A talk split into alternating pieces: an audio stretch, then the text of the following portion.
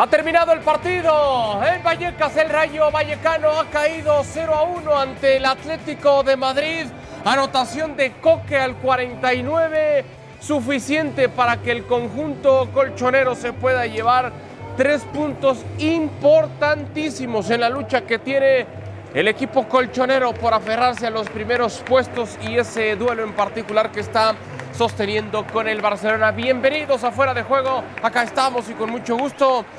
Andrés Agulla, Dionisio Estrada, un servidor Alberto Franco con ustedes. Habla, Coque, escuchamos. Tanto que le da la victoria al Atlético de Madrid, Coque, ya son cinco victorias consecutivas. Este Atleti parece otro. Bueno, eh, yo creo que hemos dado con la, con la tecla, hemos subido un poquito toda la intensidad, la, la, yo con la concentración y por eso estamos en la dinámica que estamos. ¿no? Yo creo que, que el equipo está haciendo unos partidos muy buenos y, y, se reflejan los resultados.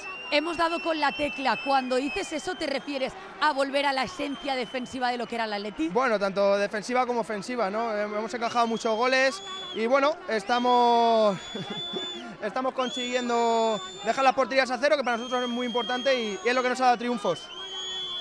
Hablando de protagonistas en el partido de hoy, no solo tú con el gol, también Oblak con una parada determinante a Mario Suárez. Oblak de nuevo también volviendo al que era, dejando otra vez la portería a cero y con esos paradones. Bueno, ya siempre ha sido el que, el que es, no, para mí siempre es el mejor portero del mundo y, lo demuestra cada partido, ¿no? Eh, al final son, son rachas y momentos que para hacerle gol a Jan hay que hacerle un golazo o, meter gol de, suerte, pero, pero bueno, eh, para nosotros es una buena noticia que, que no encajemos gol, como hemos dicho, no solo Jan, sino para nuestra defensa y para el equipo, muy importante. Oye, Coque, como capitán, en esos últimos compases del partido, Correa se ha llevado una cartulina, una roja directa, porque entendía Munuera Montero que había tenido palabras que estaban fuera de lugar. ¿Esas cosas son evitables? Pues no sé lo que ha pasado, la verdad, ahora cuando estamos en el vestuario lo hablaremos. Eh, si te digo la verdad, para nosotros quedarnos con uno menos es, es difícil y más como estaba el partido, pero, pero bueno, si ha pasado así, son de, detalles para aprender y para la próxima que, no, que seguro que no va a volver a pasar. La última, viendo el partidazo de hoy de Joao Félix, el pase de gol que te ha dado, ¿dónde va a estar en el futuro? Bueno, tiene contrato con el Atlético de Madrid, ¿dónde va a estar? Eh, esperemos que, que, esté aquí muchos años porque el, el, club ha hecho una inversión muy grande. No es fácil jugar en el Atlético de Madrid, no es fácil adaptarse y, y bueno, poco a poco lo, lo está haciendo. Eh, durante fases de varias temporadas lo ha hecho y, y, esta temporada pues está explotando.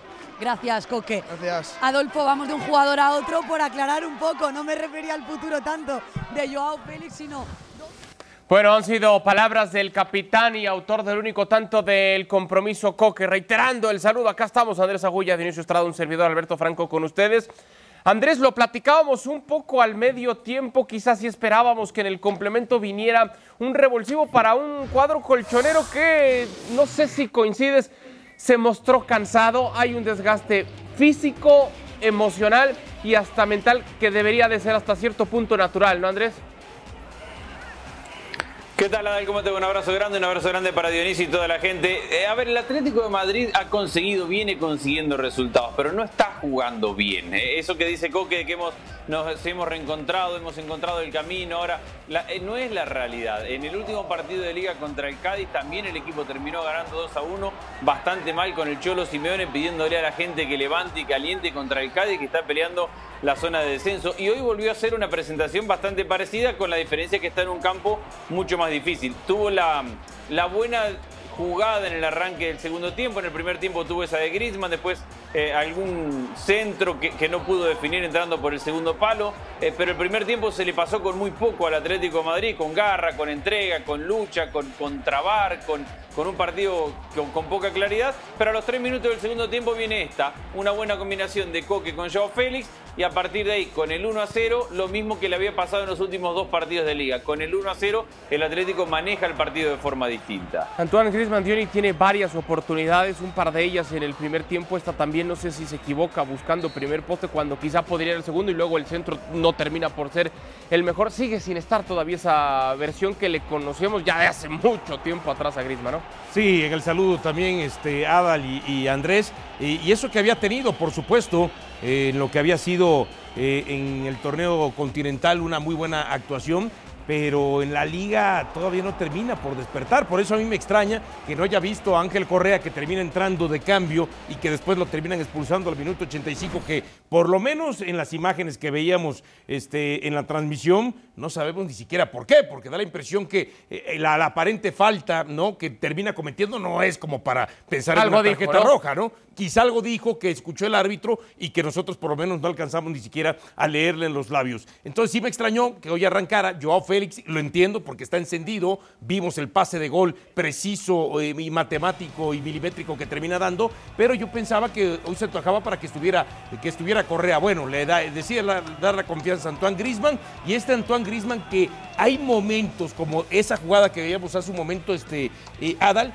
no sé si decir, se ve displicente, como que sobrado en momentos, como que confía demasiado en su capacidad técnica para poder definir una jugada como la que quiso definir. Bueno, el anterior creo yo que en lugar de ir con la izquierda tenía que haber atacado con la derecha. Acá es un rebote el que termina encontrándose. Y la jugada del gol es muy buena, Andrés, porque es Coque el que recupera el rebote de la defensa, se la da a Joao y este entiende que le tiene que devolver de primera intención. Es un muy buen gol en cuanto al entendimiento entre ellos dos, ¿no? Sí, y además viene de un buen, eh, de un buen trabajo de Rodrigo de Paul por banda derecha, que, se encuentra con pocas salidas y, y encara, desborda, mete el centro inicial y del despeje de ese centro, lo que bien decías, Coque, que, que recupera, que toca, que hace el apoyo con Joe Félix. Y como consecuencia de venir de un centro y de ser una segunda jugada, creo que hay una gran virtud entre Coque y Joao Félix de identificar ese espacio. Si, la defensa hubiera estado esperando parada, plantada, un ataque que viene de frente, eh, hubiera sido difícil encontrarle ese espacio. Como la jugada viene de costado, se desacomoda la defensa del Rayo Vallecano y hay mucha calidad y mucha capacidad en identificar ese espacio e ir a buscarlo. Eh, pero repito, ese 1 a 0 le, permite controlar un poco más el partido del Atlético de Madrid, pero hay una realidad que no cambia con los resultados. El, Atlético de Madrid ha pasado, ha de dinámica, de perder muchos puntos a ganar partidos consecutivos, cinco partidos consecutivos de liga en este momento. No significa que esté jugando mucho mejor. Yo, yo no veo un Atlético de Madrid que controle el partido, que defienda bien como para decir en las buenas épocas del Atlético de Madrid, tengan la pelota, nosotros defendemos y defendemos bien. Al final de cuentas, el Atleti terminó pidiendo la hora, sufriendo con los centros y en la última pelota del partido le rematan a Obla que la termina respondiendo y atajando. No veo una mejoría en el Atlético de Madrid. Más allá de los resultados, que no es poco porque se compite para ganar. Pero, Andrés, pero en el juego y en el manejo de partido no la hay. Pero Andrés, pero sí da la impresión que por lo menos las intervenciones de Oblak cada vez son menos. ¿eh? Antes era cada ratito pensar, era Oblak, como en su momento era Courtois, Courtois, Courtois, acá, y en algún momento de la temporada Oblak, Oblak y Oblak. Hoy sí tiene alguna que otra intervención, ¿no? Pero como que va desapareciendo las intervenciones importantes de, de Oblak eh, bajo los tres postes del Atlético. Y quizá eso este, lo consideren como que empieza a tener un trabajo más limpio pulcro en defensa del Atlético de Madrid. Andrés. El Atlético de Madrid tenía una estadística media rara y, es que era el equipo al que menos situaciones le generaban en la liga y esto pasó hasta hace cinco o seis fechas, no, no he actualizado esa estadística, pero al equipo que menos situaciones le generaban, pero que tenía el mayor porcentaje de situaciones generadas transformadas en gol. Es decir, les llegaban poco, pero de las que llegaban se las metían. Por eso la pregunta recién a Coque de finalmente ha regresado Oblak porque se hablaba de un Oblak que no había, si bien no era culpable de las derrotas, pero ya no era el, arquero que te salvaba los partidos que en otro momento te lo salvaba. Eh, ha ganado un poco con Reinildo ahora como central por izquierda, ha, ganado un poco más en el juego aéreo donde le ganaban con mucha facilidad. Eh, en ese aspecto ha mejorado, en la intensidad un poco ha mejorado el Atlético de Madrid, pero repito, no es que le generaran tanto antes, es que de lo poco que le generaban, casi todas terminaban en gol. Sí, es correcto, ha sido vulnerable en ese sentido, pero eh, eso, viendo el vaso medio, vacío, medio lleno, lo que decía Andrés, ha sacado resultados. El Atlético de Madrid de momento vuelve a escalar al tercer lugar de la general, con un Barcelona que tiene dos partidos pendientes. Uno de ellos, el que estará afrontándose mañana ante el Real Madrid, partido que usted podrá disfrutar a través de la señal de ESPN Plus, el clásico.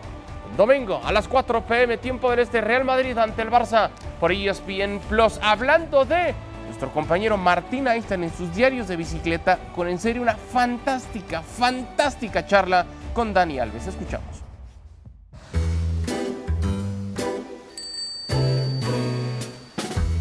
Estoy grabando. Pues si estoy grabando, pues mira, cu- cuando me sube estoy grabando. Pues mira, tío, sácame bien.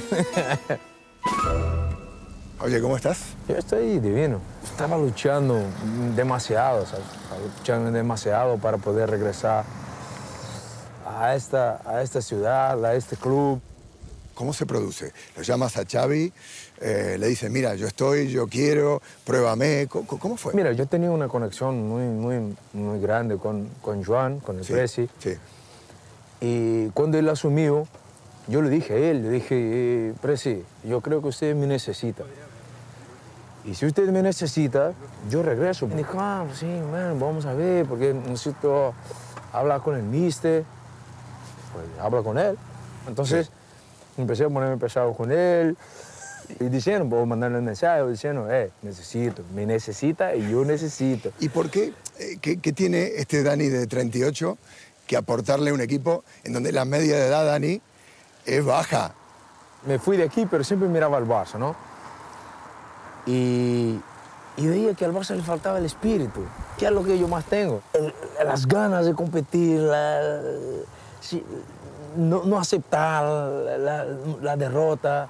Hay que competir, no es solo trabajar. Tú siempre tuviste el disfrute por delante de todo y se ve en tu actitud, en tu forma de ser, en tu juego. El fútbol para mí es la vida, es la solución de mi vida. Entonces yo no puedo pensar que el fútbol es un juego. Pero no puedes dejar de disfrutar. No puedo dejar de disfrutar. ¿Cómo lo ves a Leo en el Paris Saint Germain? ¿Está disfrutando? Para mí no. No está disfrutando. No, no. ¿Por Para qué? mí no está disfrutando porque para mí está desubicado, para mí. Para mí ahora mismo eh, Leo está desubicado ahí. Yo voy a decir una cosa que Leo siempre me decía. Dale. ¿Dónde va a estar mejor que aquí? Leo y te yo, decía lo, eso a y yo lo comprobé. y yo lo comprobé. No hay mejor lugar que aquí. Por X razón, pues no está ahí. Y ojalá pueda volver. O sea, ¿Sí? ¿Tú, va- tú ves que puede llegar a volver, Leo? yo no sé, pero si viene, que venga conmigo aquí. Este puente entre el 2016 y el 2022. En aquel entonces, el Barça sabía que si salía de la manera que, que tenía que hacerlo, no había rival. El rival era el propio Barça. Sí, Y ahora las tornas han cambiado. sí. Eh, ahora se habla de poder competir. ¿Cuál es la diferencia entre aquel Barça y este? Yo pienso que primero la, la, la calidad de jugadores ¿no? que teníamos antes y, y- y la calidad de jugadores que tenemos ahora, porque en aquel entonces eran jugadores hechos. Ahora son jugadores en proceso. Y Dani, se le puede ganar al Madrid, que es algo que no pasa hace mucho tiempo. Pues obvio, se puede ganar cualquiera. Ahora. se puede ganar cualquiera. Pero sabiendo que hay que juntar todas esas cosas. Primero, no perder tu estilo. Tu estilo es lo que te hace diferente de- de- del resto. ¿Quién te ha sorprendido de los chicos que tiene el Barça hoy? Pedri, Pedri. Pedri, ¿Qué tiene Pedri? que es el pensar Es inteligente. más rápido, exacto. ¿A quién te recuerda? ¿Al mister? ¿Sí? Ah. Hey, hola. Eh, consigue ver cosas que otros no ven y consigue ejecutar cosas que otros no, no, no pueden. ¿Cómo se hace para reformatear la relación con un compañero de equipo cuando ahora te lo encuentras eh, de entrenador? Siempre lo veía de, de- de la misma forma que yo veo ahora. Alguien que sabe muy, muy mucho de fútbol Sí. y alguien que ya nos transmitía eso cuando jugaba. ¿Ves cosas de Pep ahí? Sí, muchas. ¿Qué ves de Pep? en El valor, el valor de, el valor de- del fútbol, del DNA, de querer el balón, de no fallar pases. Ah, Te, te persigue por una foto, ¿eh? Te estaba queriendo sacar una foto Ah, contigo. sí, sí, sí, viendo. pero yo me estaba haciendo loco. Oh, Opa, oh, cuidado, careful. Cuidado, cuidado. Where are you from? Polonia. Polonia, Poland, ok. Y Dani, ¿qué significa este año para ti? que el año que más me estoy desafiando. ¿Sabes? Es el desafío de regresar al Barça, es el desafío de da un nivel grande en el Barça. Ese, es el año más importante de mi vida. Con las ideas igual de claras sobre la bicicleta y en la cancha, ha sido un placer compartir este viaje con Dani Alves, el espíritu de un Barcelona que quiere volver a triunfar. Esto es Diarios de Bicicleta. Nos vemos en la próxima. Fantástica, en serio, la charla de Martín Einstein con Dani Alves, así el rendimiento que ha tenido en los clásicos con la camiseta del Barcelona cuando ha tenido que enfrentarse al Real Madrid. Y si hablamos de Martín Einstein, pues hacemos contacto con él, con Ricardo Pucci, con Pablo Zabaleta, justamente hasta el lugar de los hechos en Madrid, compañeros, para que nos platiquen, por supuesto, de esta charla que tuvo Martín con Dani Alves y también metiéndonos ya de lleno en la previa del clásico. Señores, vamos con ustedes, adelante.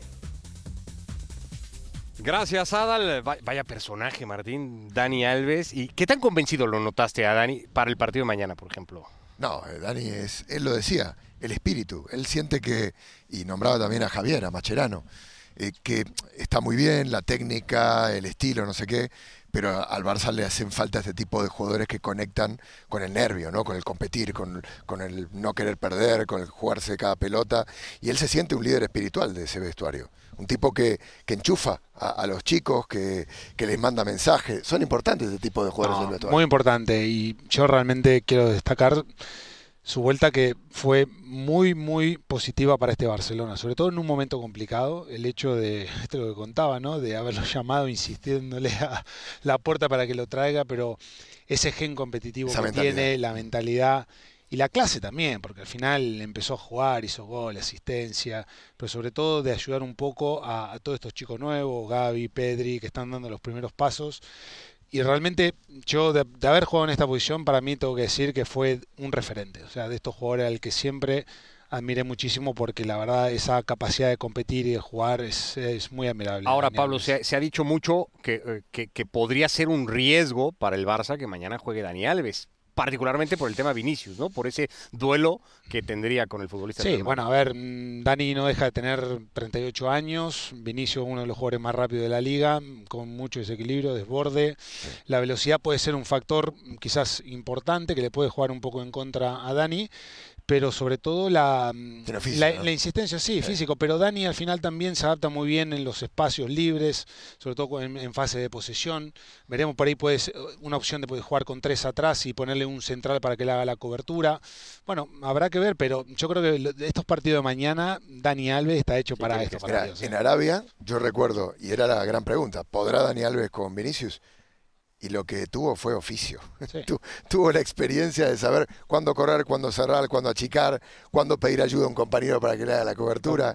eso, eso también vale mucho, ¿no? También es cierto que por otro lado Vinicius va a ver cómo se decae un poco su juego porque cuando no tiene al lado a Benzema Martín hemos visto otra versión del brasileño hasta ahora en la temporada. Bueno, acabamos de ver al Rayo. ¿Cómo le ganan al Rayo? Haciendo un partido bastante discreto, eh, el Madrid digo, cuando se juntan Vinicius y Benzema y, arman el gol en el final del partido. Eh, esa, esa sociedad creo que es la sociedad más importante que, ha tenido el Madrid esta temporada. Más allá del mediocampo, más allá de la defensa, más allá de David Alaba, que, que ha jugado bárbaro. Eh, cómo abren espacios eh, en el toque corto, en, esas miradas, dos futbolistas que además tienen perfectamente una lectura del espacio y el tiempo que es increíble.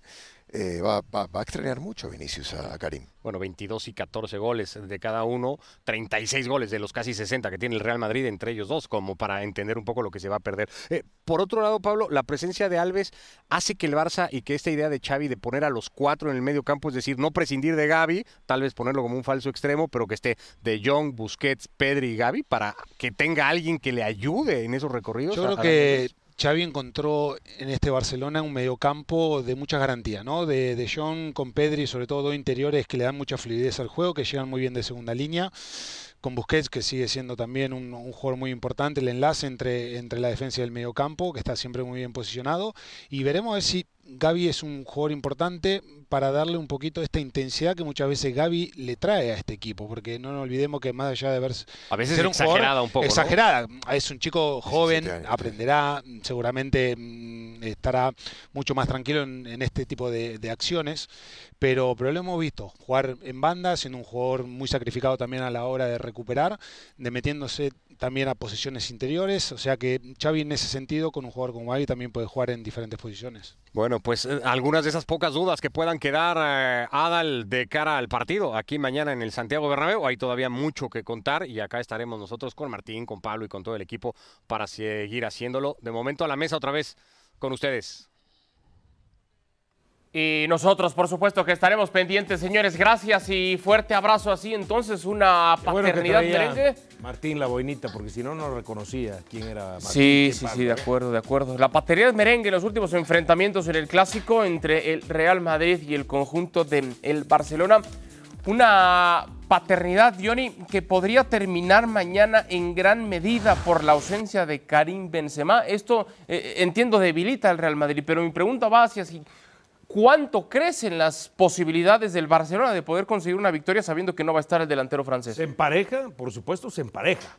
Pero eh, eh, yo creo que para mañana eh, el tema de Ancelotti, sabiendo que no tiene a su elemento, que con 22 anotaciones significa el 35% de los 59 goles que tiene el Real Madrid, que significa el 20% de, sus, de, de, los pases de asistencia que los que tiene el Real este, Madrid esta temporada y que juntando los dos números estamos hablando casi de un 50% del daño que genera Benzema tanto en asistencias como en goles. A mí me da la impresión que mañana Ancelotti va a salir a controlar, a anular en la medida a este Barcelona para eh, compensar un poco esa falta de potencia que pueda tener al frente con la ausencia de, Benzema. No veo un Real Madrid que eh, vaya a tratar de avasallar al rival, primero porque sabemos que el Barcelona no es tan fácil de quitar el balón, entonces sí pienso que lo va a esperar para ver de, qué manera lo puede contragolpear. A ver, y mientras escucho a Dionisio Andrés, eh, recuerdo esas críticas hacia la postura que tuvo Carlo Ancelotti y lo suyo, sobre todo en el partido de ida ante el Paris Saint Germain,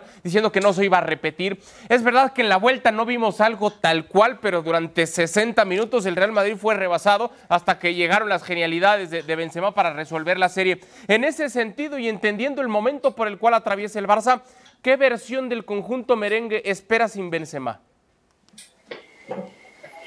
A ver, eh, obviamente es una, una, versión que se debilita en ataque y eso, y eso es redundante decirlo después de todo lo que ya conocemos que le da y que le aporta Benzema al, al, equipo. Creo que el partido de la Supercopa que el Real Madrid le gana al Barcelona pero que termina con abrazos de la porta con Xavi y mandando un mensaje de optimismo al plantel fue aquel partido famoso del bloque bajo. Es decir, el Real Madrid lo ganó porque retrocedió, jugó muy cerca de su área y sabía que en velocidad con Vinicius tenía sus mejores oportunidades para ganar el partido y así lo terminó ganando.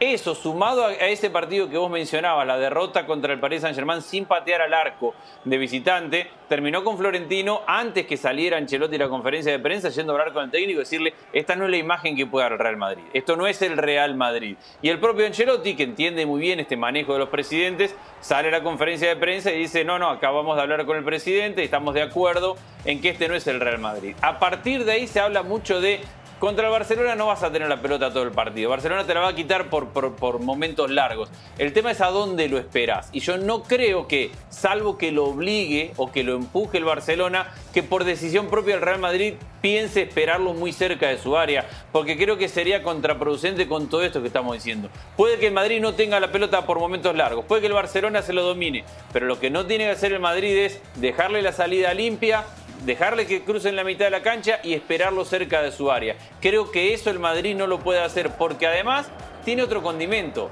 El Madrid, la liga muy probablemente se la va a llevar igual. Él quiere ganar porque es un clásico, pero no es que esté necesitando esos tres puntos como para resguardarse defensivamente. El Madrid tiene una buena oportunidad, pero más adelantado y no tan cerca de su área. Si algo ha demostrado Dionisio el Real Madrid en esta temporada es que cuando enfrenta a un equipo que se les encierra, que aprieta los espacios, es ahí cuando sufre el conjunto merengue. Es cuando se ha quedado sin, sin imaginación, cuando se cortan los circuitos y se ha quedado en varios de ellos atascado. Quizás es alguno consiguiendo resultados, pero, pero muchas veces atascado. Sabiendo que el Barcelona no va a ser ese equipo, que no va a plantear ese tipo de partido, eh, quizá no se siente tan incómodo Ancelotti con que la pelota la tenga el Barcelona como seguramente va a pasar en la mayoría del partido y partir de ahí vaya con sus fortalezas, que sean esos latigazos. Sí, y no solamente contra Barcelona, ha habido otros equipos que también eh, al Madrid no le ha interesado tener el balón, se lo ha cedido y se siente más cómodo.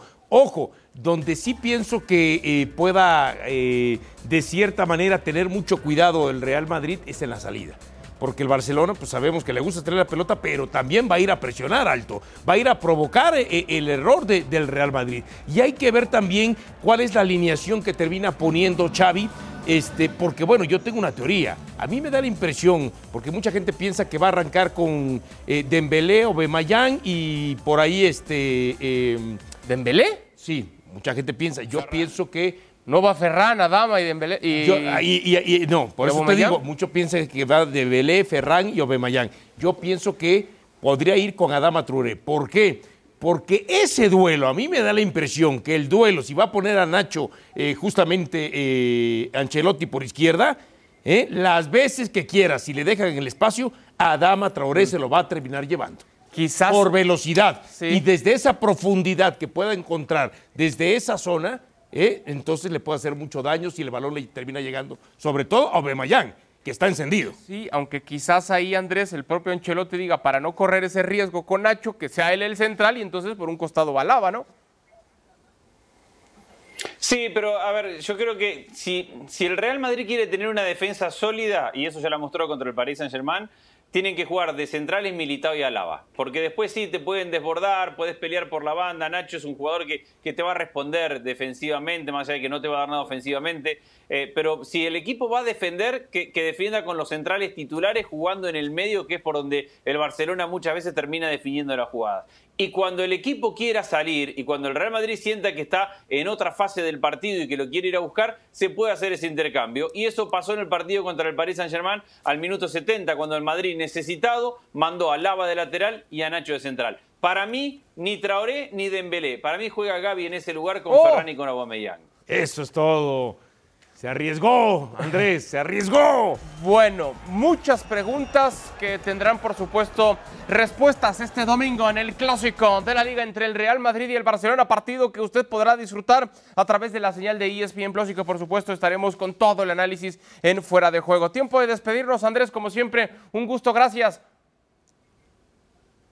Placer, abrazo para los dos. Gracias, Johnny. Igual, abrazo a Adal, abrazo a Andrés. Hasta aquí esta edición de Fuera de Juego. Gracias por acompañarnos y hasta el día de mañana que va a ser un fantástico, en serio, fantástico domingo con el clásico entre el Real Madrid y el Barça. Te veo nervioso, a mí no me engañas, te conozco. Un poquito, un poquito sí, un poquito.